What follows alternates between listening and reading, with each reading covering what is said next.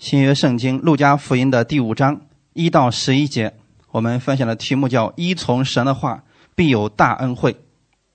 找到圣经了吗？我们一起来读一下路加福音的第五章第一节：耶稣站在哥尼撒勒湖边，众人拥挤他，要听神的道。他见有两只船弯在湖边，打鱼的人却离开船，洗网去了。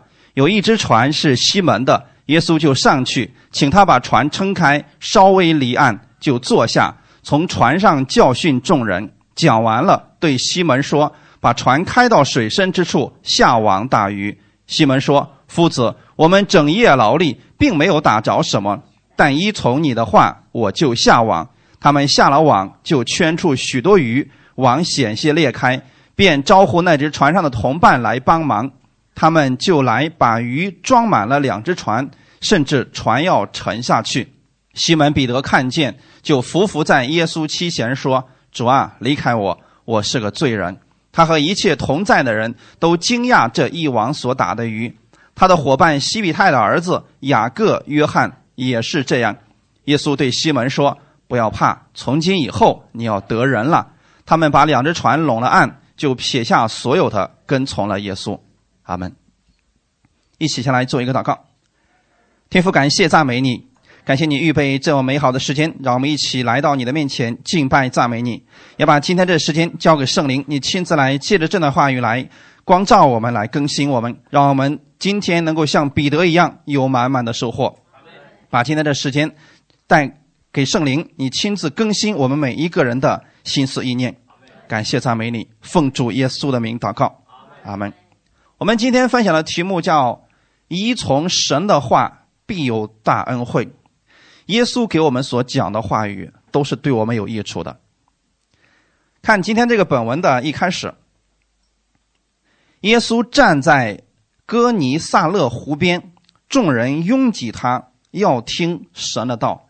耶稣开始讲道的时候，当时打破了常规，用今天的话来说，叫情景教学法。他不限于只在教室里边教导，在会堂里边教导。你有没有发现，耶稣的教导方式是非常灵活的？有时候在山上，有时候在河边啊，有时候在船上，那有时候呢，可能就带着门徒在风浪当中去讲道了。那这种方式呢，有什么好处呢？让大家能够记忆深刻。比如说，你们在读那段经文，耶稣说：“不要忧虑，你们看天上的飞鸟，你看那野地的百合花。”那当耶稣说这个例子的时候，就证明他们当时是在旷野当中，可能正好有一只鸟飞过。耶稣说：“不要忧虑。”那当我们忧虑的时候，我们抬头看看鸟，我们想起什么？哎，不要忧虑啊！啊，因为他不种也不收也不积蓄在仓里面，我们都不担心他们被饿死，天父都供应他们，更何况是我们呢？啊，今天耶稣到了一个特殊的地方，到了一个人的船边。第二节说，他见有两只船弯在湖边，打鱼的人却离开船洗网去了。当时有很多的人要听耶稣讲道，所以当时耶稣呢就上了一个船，让这个人呢稍微把这个船啊撑开一点离岸一点然后众人站在岸上，耶稣站在船上。现在我们可以想这样一个场景：还有一个人是离耶稣最近的那个人是谁？知道是谁吗？因为第三节里面说的非常清楚，有一只船是西门的，耶稣就上去，请他把船撑开，稍微离岸就坐下，从船上教训众人，并不是所有的人都上了船啊。这个场景是什么呢？有很多的人，他们站在岸边，可能挤了非常多的人。这时候，耶稣上了西门彼得的船，然后坐在船上，开始教导大家，是这样一个场景，对吗？那好，现在我问大家：这群人来找耶稣的目的是什么？要听耶稣讲道。众人拥挤他，要听神的道。可现在这个特殊的情况是，有一个人离耶稣最近，但是不见得这个人能听进去讲道。这个人是谁呢？西门彼得。为什么？因为发生了一件事情。刚才我们读的第二节，《路加福音》第五章第二节。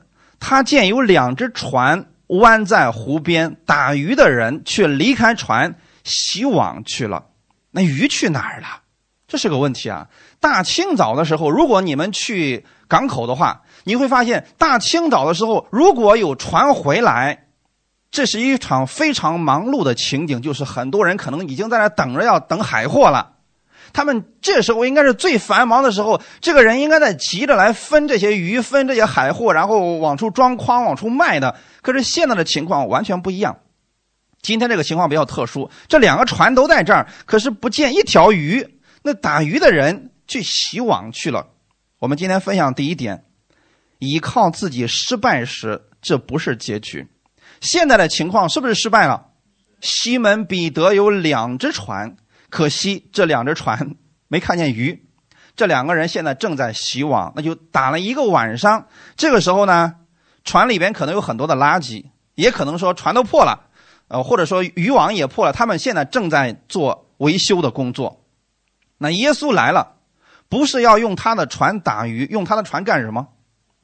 讲道，弟兄姊妹，这是彼得打鱼这么多年从来没有发生过的事情。有一个人要上他的船，不是买他的鱼，而是要借着他的船去讲道。那这件事情跟彼得打鱼有没有关系？没有任何关系。就像今天，有人开业了，说任教师，你来我们店里吧。我去，我不会给他卖东西，我去可能给他分享神的话语。那么分享神的话语跟他的生意有没有关系？没有关系。从世人来讲，一点关系都没有。可是从耶稣来看，有没有关系？有关系。主耶稣用他的船讲道，这才是最重要的事情。你别忘记了，耶稣到哪个地方？他就会把那个恩典带到那个地方，是不是？所以，如果耶稣去了某个人的家里边，这个人就会因为耶稣而蒙福。我们快到圣圣诞节的时候，今年我会给大家分享。其实，玛利亚和约瑟他们两个是很穷的，他们去圣殿里边献祭，因为生了一个儿子嘛，所以要去圣殿里边献祭。他们献的是什么？鸽子。那是穷人的祭物，他们不是献了一只羊或一只羊或者一只牛，那是穷人的祭物，就证明他们的家庭状况并不好。可是，当耶稣出生以后，因着耶稣，这个家庭发生了改变。西方有几个博士带着非常珍贵的东西来寻找耶稣，夫妇敬拜耶稣，他们因为耶稣而发生了改变，对不对？我是说，当耶稣降生的时候，都有这么大的福气。那更何况他现在是要借着彼得的船去讲道，彼得那个时候可能没想到这个后果是什么样子，所以今天我想告诉大家，如果你失败了，请回到神的话语当中来，因为你的失败不是结局。如果你此时此刻开始寻找耶稣，让耶稣进入你的失败当中，你会从失败之处看见神丰盛的恩惠。我们看这个路加福音第四章的这段经文。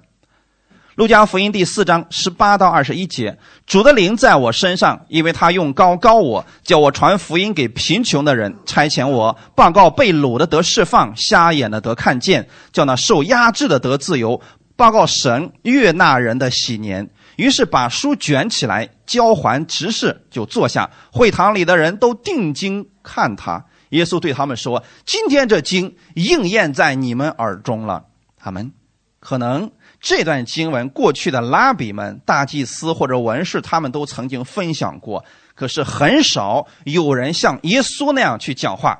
耶稣对他们说：“今天这经应验在你们耳中了。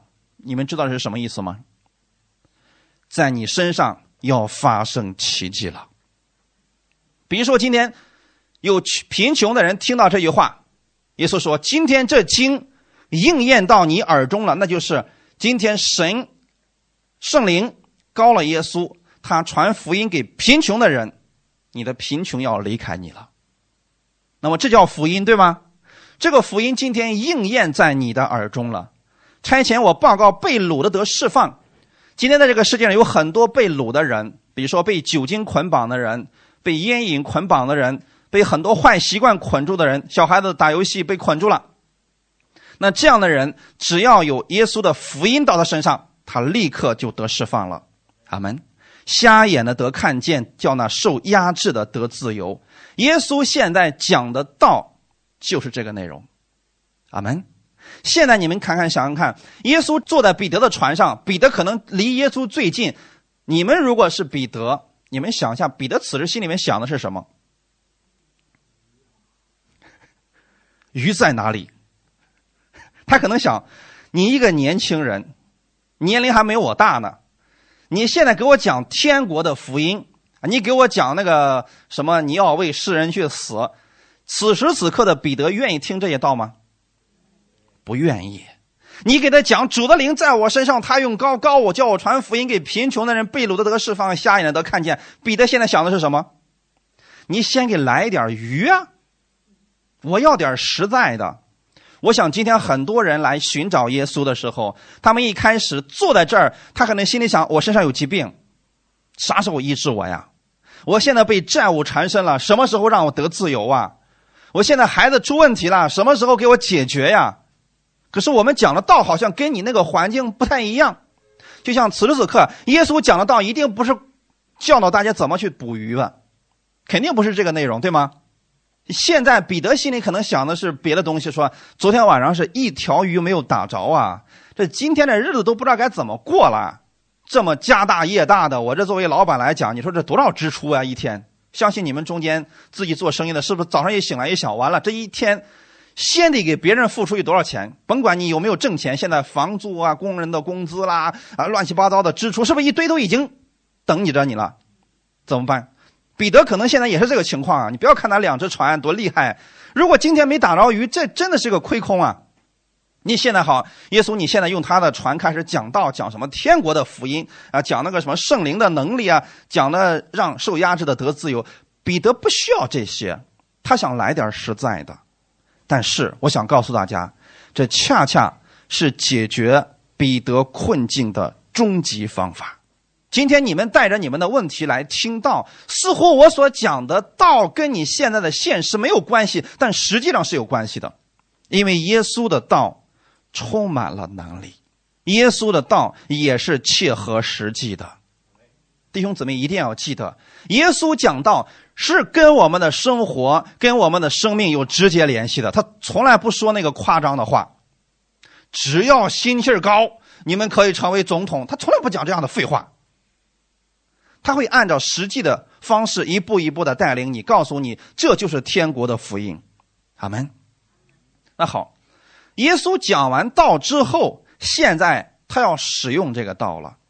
可能彼得没有听进去多少，但是现在。耶稣得让彼得实践一下他所讲的话语，也就是让彼得见证神话语的大能。就像刚才我们所读的这段经文一样，耶稣对这些会堂里的人说：“今天这经应验在你们耳中了。”所以紧接着就有很多人得释放，那个瞎眼的都看见了，瘸腿的行走了，对吗？很多神迹就发生了。所以耶稣的道是告诉大家。你今天听到了，你去用的时候，这就有能力了。对今天的彼得来讲，可能耶稣讲了一个小时或者两个小时，可能彼得都已经坐不住了。可是这个时候呢，耶稣对彼得说：“现在我要让你实践一下我刚才所讲的内容。”这个对学生来说，这是不是这是不是最痛苦的？你讲了我都不爱听的话，你现在还让我去实践一下，这是多么痛苦的事情啊！可是现在耶稣所说的。跟彼得的思维好像不太一样。我们看耶稣说了什么？路加福音第五章第四节讲完了，对西门说：“把船开到水深之处，下网打鱼。”那你看，耶稣刚才讲的并不是关于如何打着鱼，也没有说你们晚上捕鱼，但是我有白天捕鱼的秘诀。哎，那这彼得一定能听进去。现在跟鱼一点关系都没有。但是他讲完了他的道之后，他对西门说：“把船开到水深之处，下网打鱼。”那彼得知不知道，把船开到水深之处可以打着鱼呢？知道。但是他更知道，这个时候不合适。所以我想告诉大家，今天你来到这里，你听完我的讲道，我们每一次后面都会有实践。有人有问题了，我希望你按手为他祷告。你有问题了，你期待大家为你祷告，这是不是实践这个话语的？我讲完了，对你们说，现在为他祷告，手按病人，让病人好了。是不是实践这个道的时候到了？那现在好了，耶稣讲完了道，对彼得说：“现在开始把船开到水深之处，下网打鱼。”这是一个实践的过程。我们今天要告诉大家，你不仅要听到，更重要的是你能够把这个道活出来，你就能够在生活当中遇见耶稣。今天这位耶稣依然还是活着的。什么时候你能知道他是活着呢？你在家里边去使用这道的时候，你就看到耶稣活着了。否则的话，你在这学的可能就是一大堆的理论知识。圣经上告诉我们，知识是叫人自高自大，唯有爱心能造就人。耶稣对彼得说完这个话之后，彼得的反应是什么呢？西门说：“夫子，我们整夜劳力。”并没有打着什么。神的话语下来了，让他去实践的时候，彼得说出了自己的想法。此时的彼得似乎并没有觉得耶稣的话语有什么特别的能力，这是对耶稣的认知出现了问题，对吗？他认为说，你一个年轻人，你从来没有打过鱼的，你刚才借了我的船，叭叭讲了那么长时间，你现在让我下网打鱼，这不开玩笑吗？这能是打鱼的时候吗？所以他想解释，我努力过了，按照自然界的法则，你现在说的这些没有用。在彼得的观念当中，打鱼最好的时间是在晚上。现在天已经亮了，所以没有机会了。这是世人的生活方式，也是世人。他们的经历，他们成长当中的成长经验，可是这些解决不了世人所有的问题，对吗？现在我想告诉大家，如果你带着你的问题到这儿的时候，请记得，让耶稣来解决你的问题。首先放下你的那些观念，因为耶稣不走寻常路。阿门。他的解决方式绝对是超出你的想象的。因为他活在超自然当中，他是神，阿门。为什么我们经常有人说神了？那就证明这个事儿是非同寻常的。神迹就是神做的事情，这才叫神迹，是不是？现在晚上能打着鱼，那叫神迹吗？不叫。当别人都在白天休息的时候，你现在白天打着鱼了，那叫神迹。哈利路亚。所以我告诉你们的是。如果今天你失败了，这个不是终点，你要在这个时候去仰望耶稣，哈利路亚！永远不要说完了，永远不要说结束了，耶稣才是那个开始，才是那个结束。阿门。启示录的第一章七到八节，看呐，他驾云降临，众目要见看见他，连刺他的人也要看见他，地上的万族都要因他哀哭。这话是真实的。阿门。主神说：“我是阿拉法，我是俄美嘎，是昔在、今在、以后永在的全能者。”这阿拉法和俄美嘎，欧米伽是希腊文，它的意思是“我是开始”。我是结束的意思。那今天当你说这个疾病是医生已经说完了，这个不是结束。耶稣如果说完了，你才能说完了。阿门。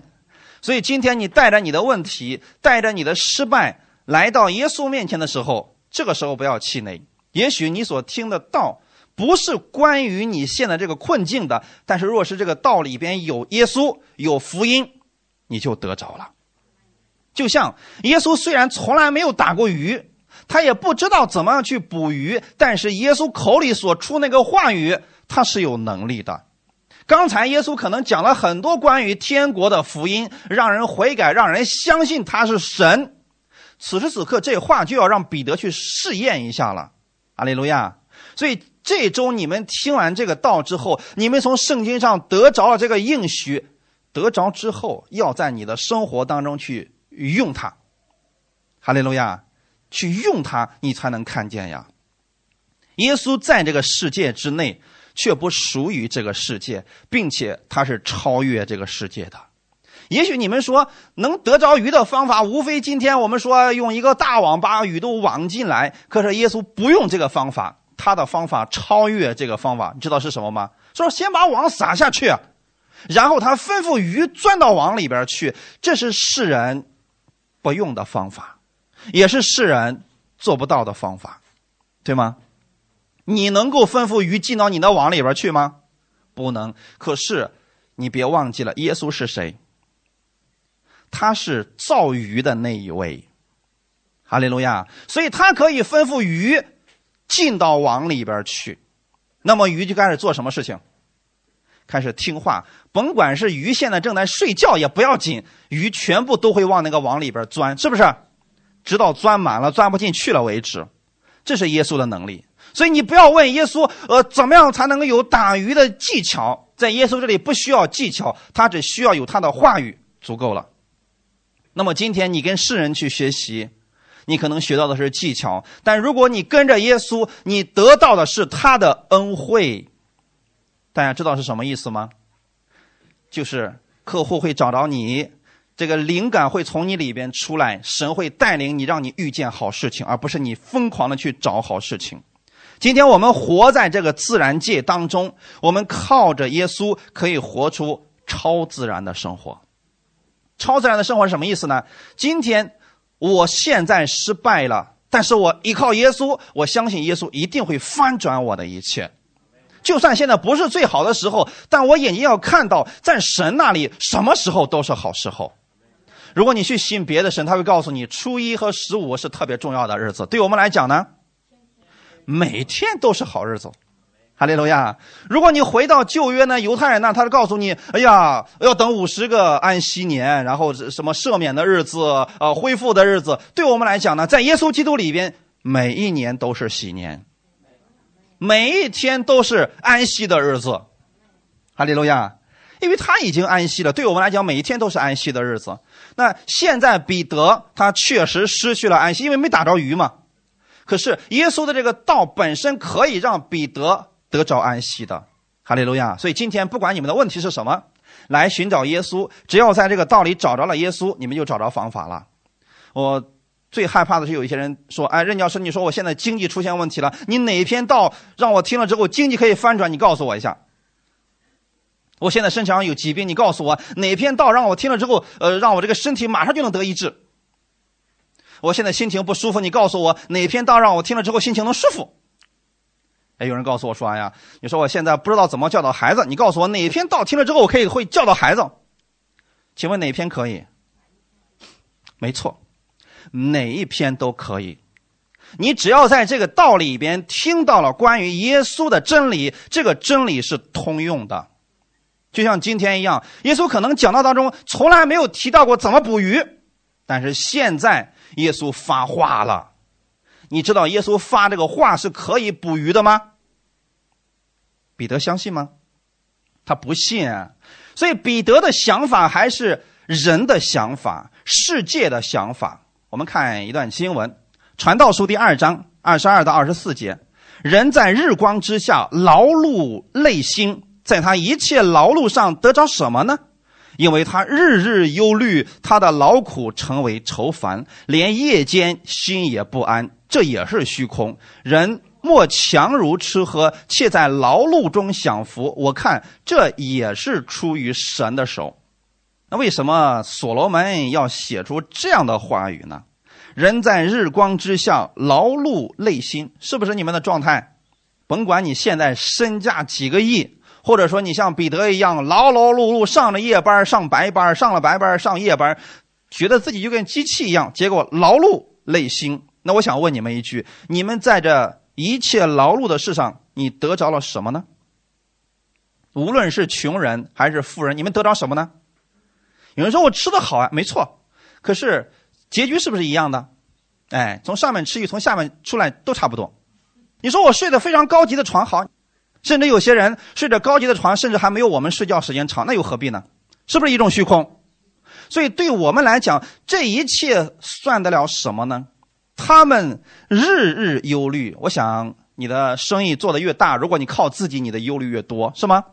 特别是人当这个年纪越来越大的时候，他会发现，哎，好好了，好像各个零件都开始出问题了，日日开始忧虑。那么你又担心什么呢？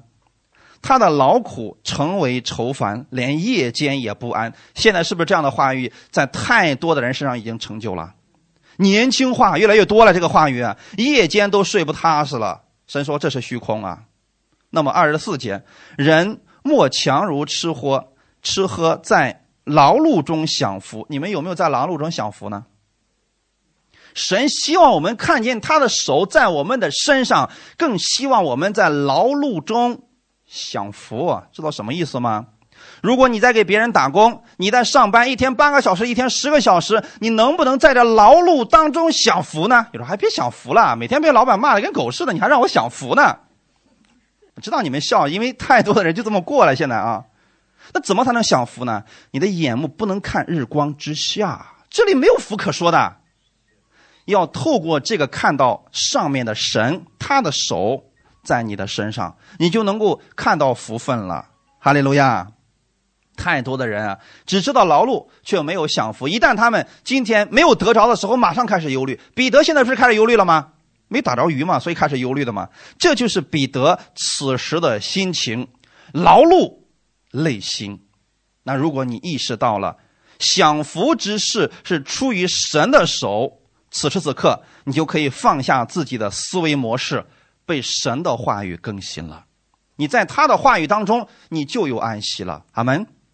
你们想，彼得彼得在听耶稣的讲道，如果他能把耶稣的讲道听进去啊，今天你们相信我是神的儿子，那么你们贫穷的能够得到富足，瞎眼的能够看见，瘸腿的能够行走，只要你们信，你们就得着了。彼得心里想啥呀？那你说那鱼能跑到网里边去吗？你知道有多少人问我说：“你说我信那你那个耶稣，他耶稣能给钱吗？”事实是什么？你若信，就一定能看见。我想，我猜的可能是彼得心里想：你讲的好，你这小嘴叭叭一讲啊，跟啥似的啊？你你你试试，让你晚上打一个晚上的鱼，你试试看，那鱼那么容易进去的吗？啊，你这么讲，你说天国的福音怎么？你能让鱼进到网里边去吗？可能讲完了之后，耶稣开始讲话了。现在把船开到水深之处下网。打鱼。当耶稣的话临到彼得的时候，彼得有两种反应：第一，怀疑、不信，甚至说反驳；第二种是什么？相信。所以彼得一开始他说了：“呃，夫子，你不知道吗？昨天晚上我干了一夜，我一点都没偷懒呀。凭着我多年的打鱼经验，我都知道哪个水流、哪个时间会有什么鱼。结果呢，我真的付出了，我真的努力过了。”没打着鱼啊，但是后面这个话很重要啊。但是就是说，如果今天我们不改变我们的想法，你真的很难看见神迹的呀。在罗马书的十二章第二节，不要效法这世界，只要心意更新而变化，叫你们查验何为神的善良、纯全、可喜悦的旨意。所以你的目光应该看什么？你不是看这个世界，这个世界人会告诉你，啊，晚上多使点劲儿吧，太阳出来了就别费劲儿了，因为只要太阳出来了，鱼就睡觉了，你怎么网它也不会上来了呀，鱼都沉到水底去了，你能把你网弄哪儿去啊？你知道它哪儿钻的呢？所以只要到这个白天的时候就没有机会了，那只能等什么？等今天晚上看能不能碰着好机会了。这是世界的方式，我们的神说不要效法这个世界。那我们干什么呢？心意更新而变化，我们怎么样更新变化？按照神的话语而更新变化。哈利路亚！那个时候你就看见了神的良善、神的善良、神的传权和神可喜悦的旨意。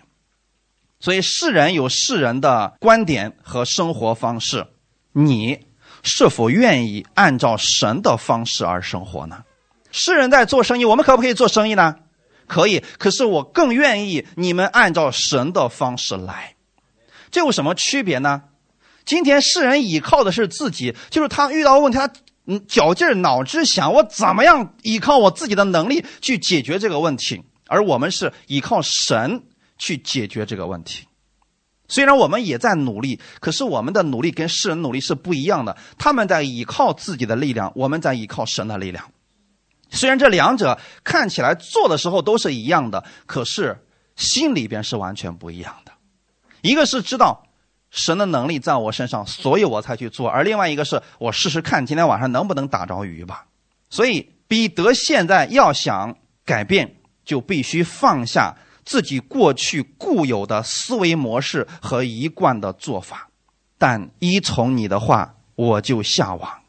这是一颗愿意改变的心，一个甘心付诸行动的想法。对于门徒而言，听主的话语意味着有风险，可能你会一无所得。你们愿意去尝试吗？现在对彼得来讲，你知道吗？那么大的船出去一趟不容易啊。那如果你明明知道出去之后可能一无所得，你是否相信这么一个年轻人站在那儿叭叭说两句话，说下网吧？这是一个问题啊，弟兄姊妹。所以神的话语到你身上的时候，人们怎么去接受它？你要是不相信那个话语，怎么分析都不正确，你就会按照你原来的方式。我知道他们自己有自己的生活方式，每个人都有自己的人生经验，他们知道什么时候出海，什么时候可以网鱼。但现在彼得要做的事就就是依从耶稣的话语。那我们分享第二点，依从耶稣的话，一切被改变了。第五节，路加福音第五章第五节，西门说：“父子，我们整夜劳力，并没有打着什么，但依从你的话，你知道吗？就这一句话，不单改变了彼得的打鱼生涯，也改变了他的人生阶段。阿门。一次的经历，让彼得彻底的认识到了，站在他你面前的这个年轻人不是一般人，乃是神的儿子。”那么，什么叫依从呢？依从是相信的表现，就是我完全把我自己交给你，我听从你的安排。今天你们是否愿意说主啊，我依从你的话？那就是不管神的话怎么说，我们就这样去做了。阿门。你们知道，在军队里边，当长官发出命令的时候，士兵需不需要考虑？就前面，你说前面是个坑啊，坑怎么办？坑也得过，啊，这悬崖也得过，是不是？这叫依从。依从是相信的一种表现。当两个人之间有这种相信的时候，那真的是无所不能了。一段经文给大家举一个例子啊，在创世纪当中有一个人叫约瑟。当时呢，埃及的法老做了一个梦，他梦见了很多奇奇怪怪的事情啊，什么七个呃。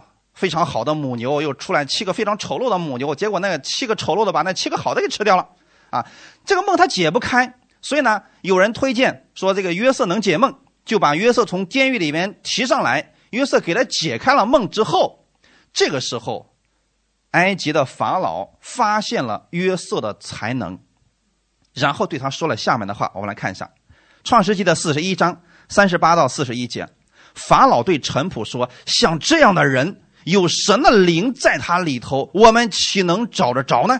法老对约瑟说：“神即将这事都指示你，可见没有人像你这样有聪明有智慧。你可以掌管我的家，我的民都必听从你的话。唯独在宝座上，我比你大。”法老又对约瑟说：“我派你治理埃及全地。”你们知道这个实际上就叫做依从吗？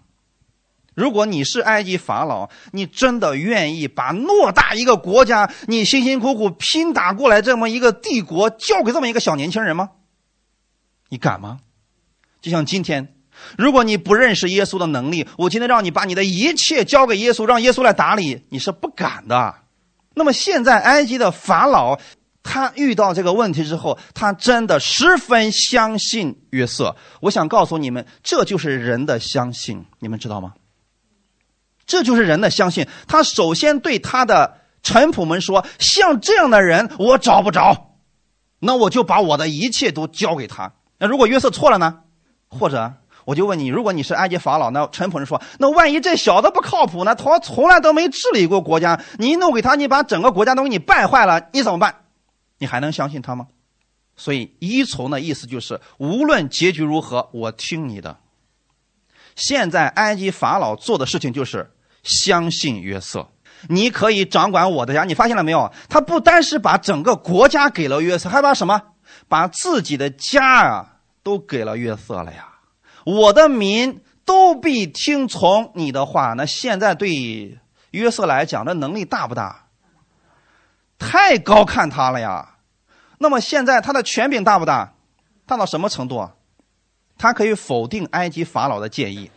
现在我想换位思考一下，弟兄姊妹，你们可以思想一下啊，你是那个埃及的法老，你很有能力，你做了很多的事情，可你现在遇到困难了，你不知道该怎么办。而约瑟预表的是耶稣基督，阿门。他看起来很年轻，好像没有治国的经验。这个时候，你能不能像埃及法老这样说：“我的家，我的臣仆，一切都给你，你来管理吧？”敢这样吗？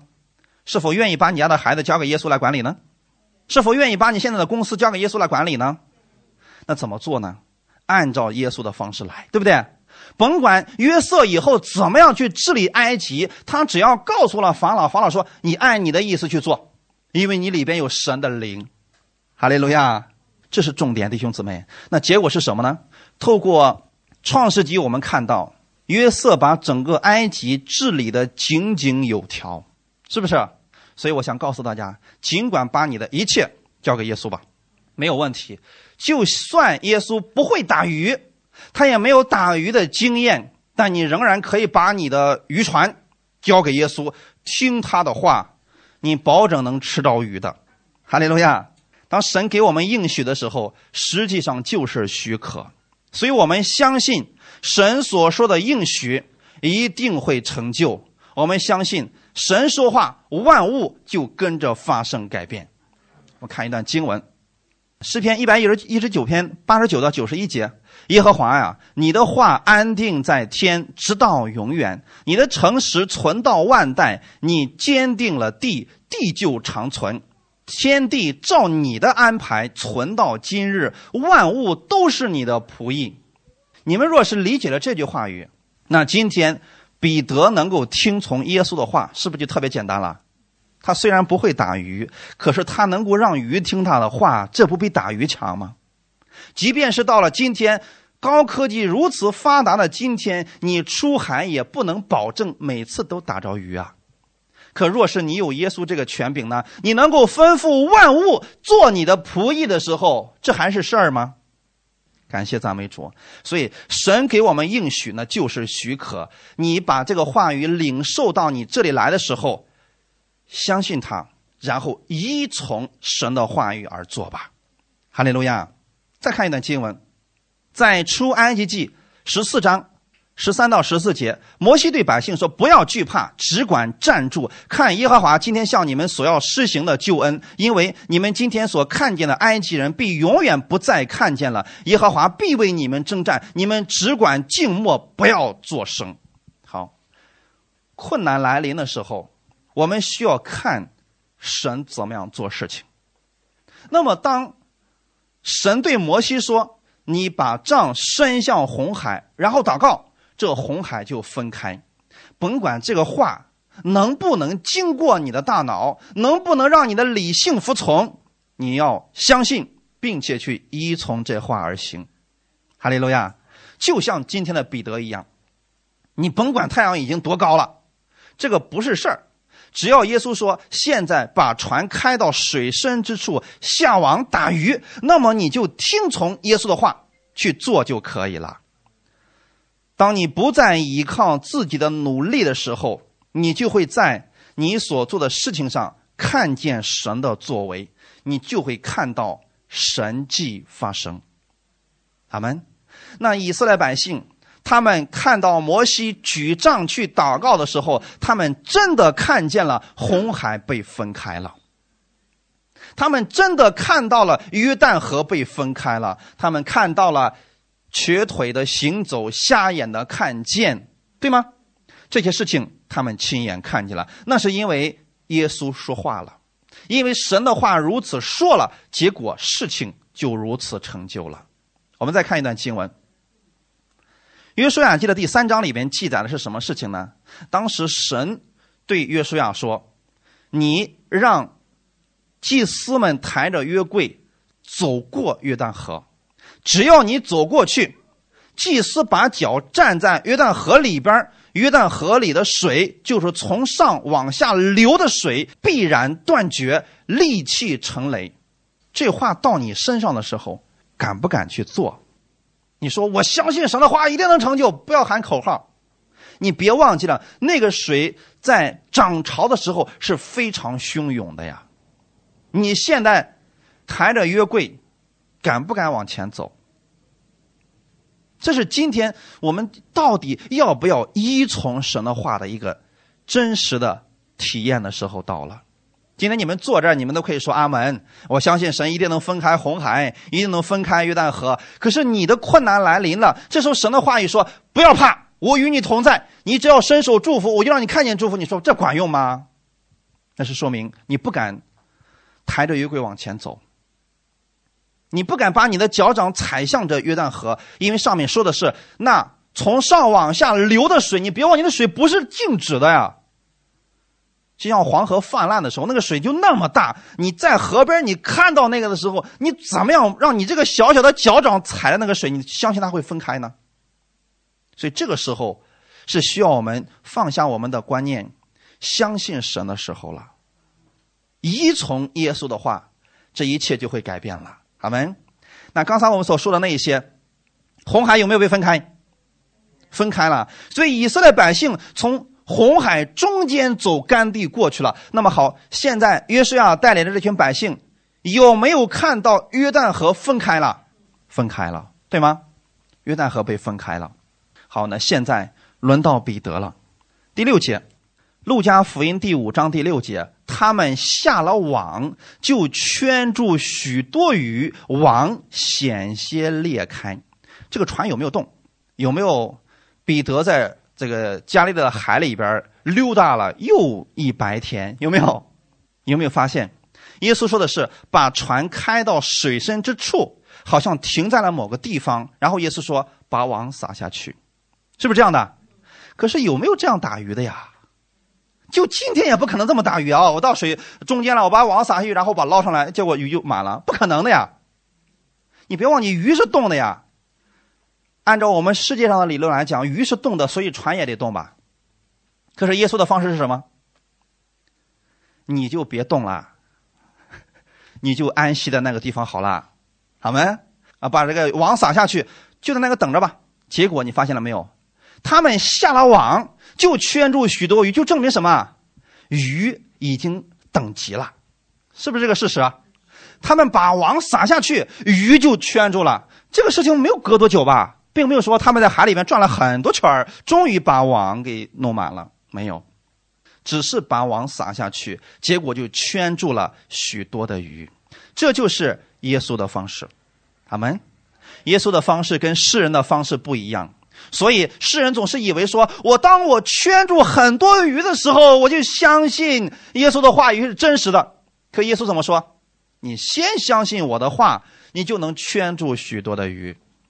早上起来，你能不能在一切都没有发生的时候，先宣告说：“我今天是蒙福的人，我今天像彼得一样有满满的收获。只要我把船开到水深之处下网打鱼，一定会有满载而归的时候。”你不是说我等到我打了之后，我才相信耶稣的话？这个不是信心，这不需要信心，这个你只需要用律法的心去努力劳作就可以了。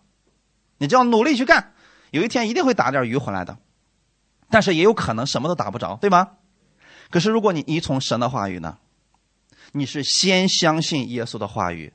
耶稣说：“现在把船开到水深之处下网打鱼，就证明耶稣在说这个话之前，他就已经相信，他也知道这句话语代表着什么，对吗？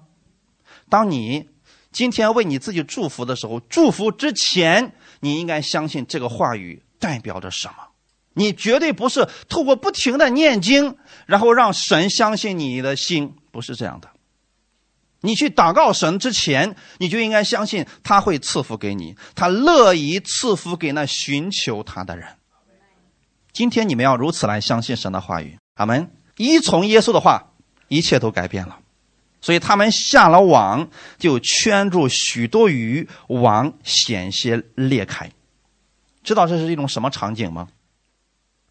可能他们站在船上的时候啊，他们突然发现网越来越沉，越来越沉，这个鱼使劲往里面钻，结果差点把网给挤开了呀。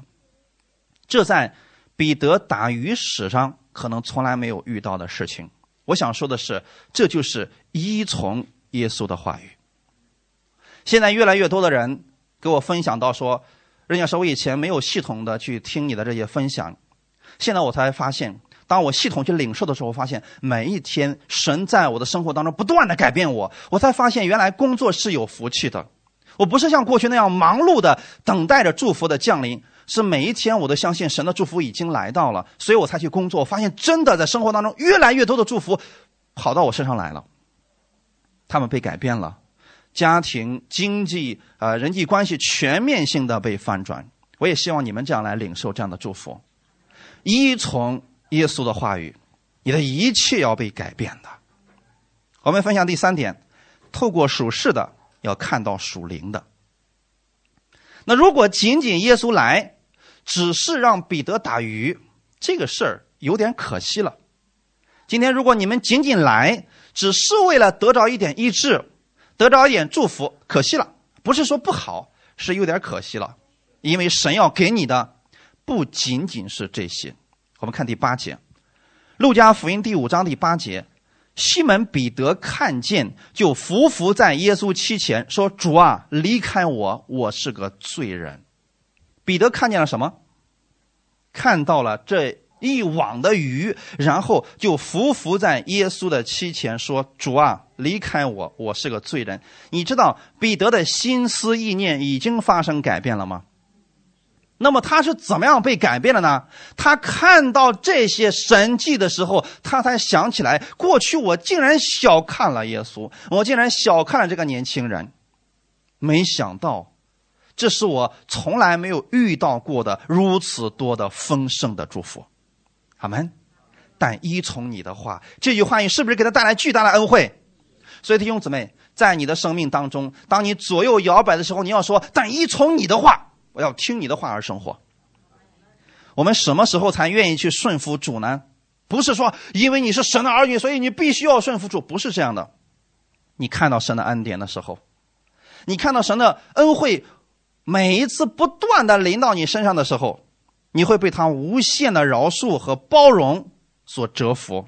你会看到自己的无知，这个时候你就愿意去聆听他的话语，就乐意降服在耶稣的面前了。而此时此刻，彼得正是这样的一个光景，阿门。所以我不是说大家来了求神迹不好，求医治不好，好的，你能有这个心来寻求耶稣，这也是好的。你知道世上有好些人吗？他宁可死，他都不信耶稣呀。他宁可生命垂危，明天。咽气儿，他都不要接受耶稣呀。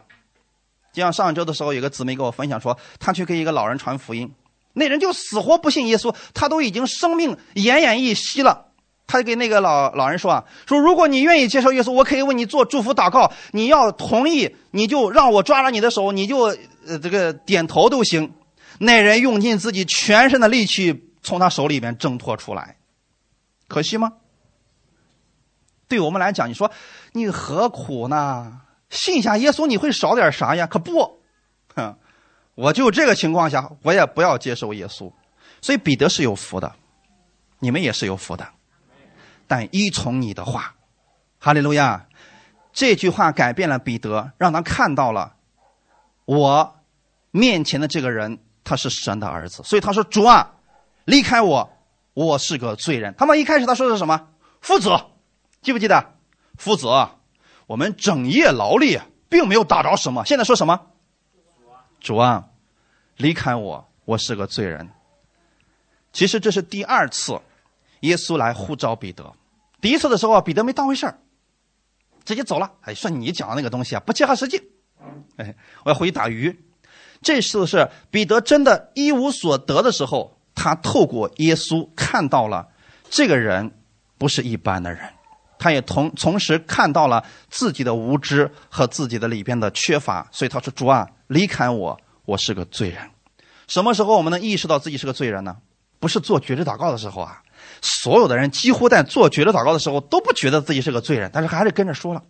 除非呢，你经历了耶稣的恩典，你才发现：“哎呀，我这么无知呀！我过去我靠自己，我扑腾了那么多回。”我现在终于觉得神的话语太正确了。那个时候你才觉得，哎呀，我我真是个罪人呐，对吗，弟兄姊妹？其实那个时候，你的生命真实性的开始全面反转了。路加福音第五章十到十一节，他的伙伴西比泰的儿子雅各、约翰也是这样。耶稣对西门说：“不要怕，从今以后你要得人了。”他们就把两只船拢了岸，就撇下所有的，跟从了耶稣。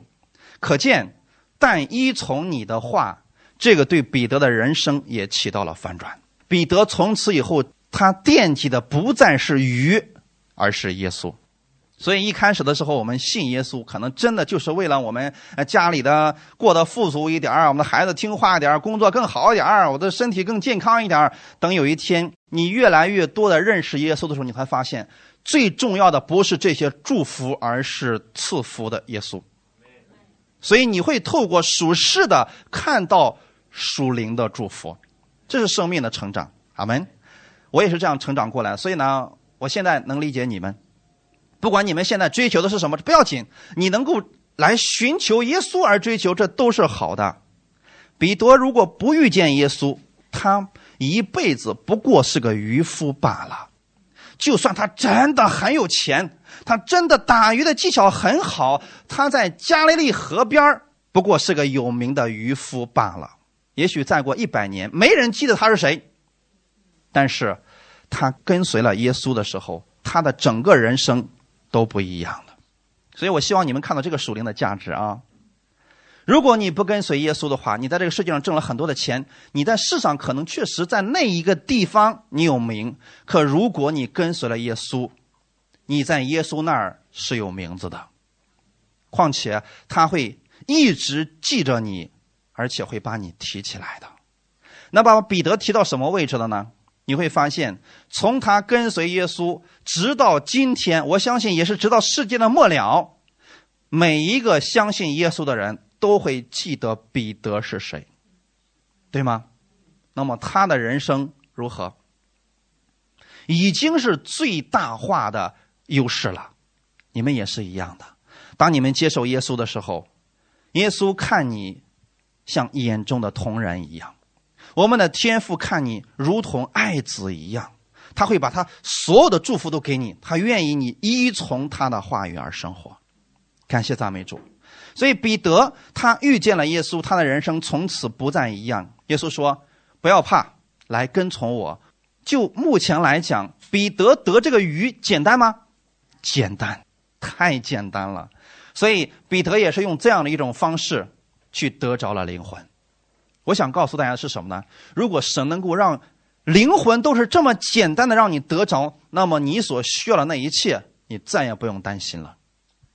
不管你现在的企业、你的公司、你的事情做得有多么的大，我相信，如果你靠自己，你真的会有担心，对吗？劳碌累心。可如果你让耶稣掌管你的一切的时候，你再也不用担心了，因为神是帮助你的，没有任何人可以抵挡。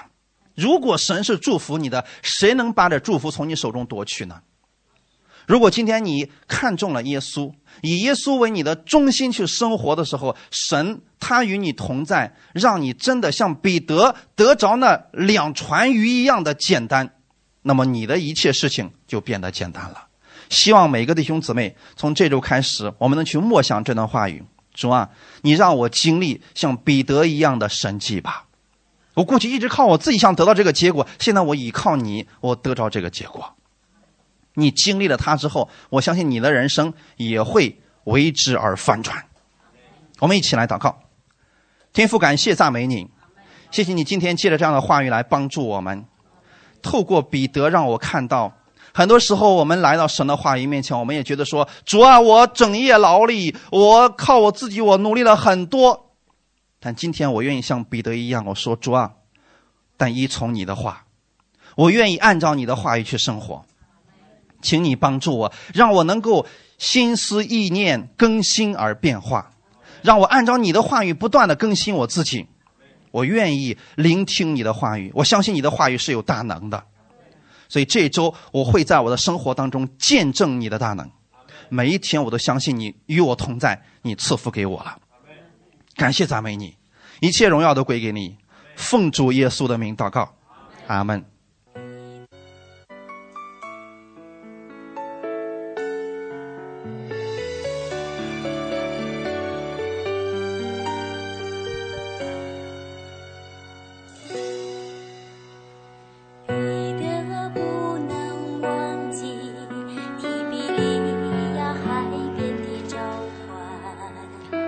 每个人，我们自己在神面前，我们来祷告，为今天领受的话语，我们向主来做一个回应的祷告。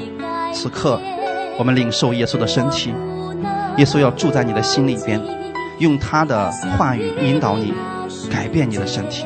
每个人，我们来祷告，奉主耶稣的名，将这饼分别为圣。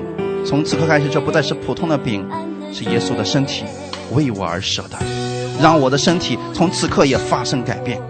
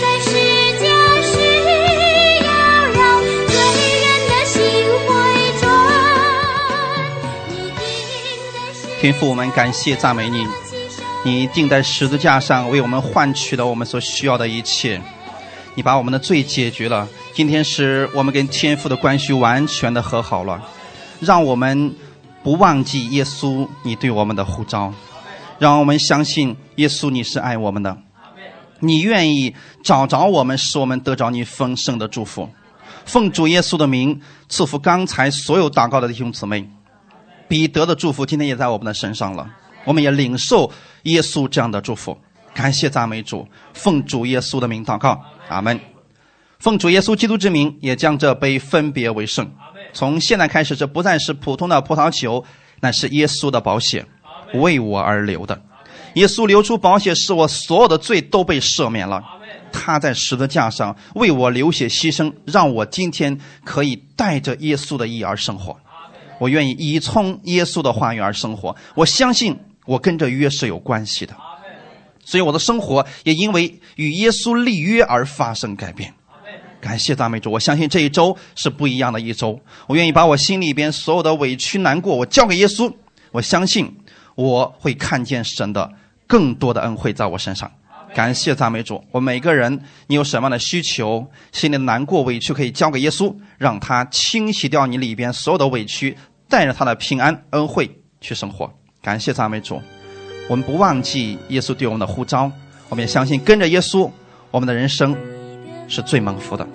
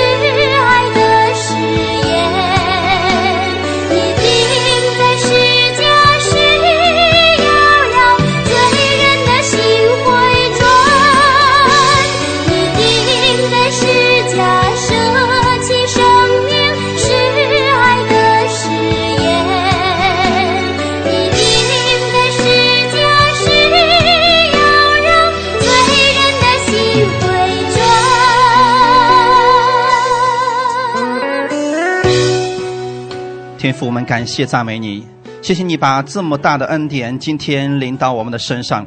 我们相信我们已经蒙受了你的祝福，我们也相信我们是被你所爱的。你必会赐福我们手中所做的所有的一切。今天所有听到了弟兄姊妹，我们都是蒙福的人。我们相信，无论我们往哪里去，你都与我们同在。你把约瑟那样的智慧，把所罗门的智慧，把耶稣那样的智慧加给我。让我们在这世上彰显你的荣耀。无论我往哪里去，我相信你的恩惠都会与我同行。我愿依从你的话语而生活，请你带领我这一周的生活。奉主耶稣的名，也赐福你和你的家人远离一切的疾病。你们在神的保守当中，你们的脚掌所踏之地都是蒙福的。神会赐福你手中所做的一切。哈利路亚！奉主耶稣的名祷告，阿门。好，弟兄姊妹，请坐。我们今天聚会到此结束。相遇的。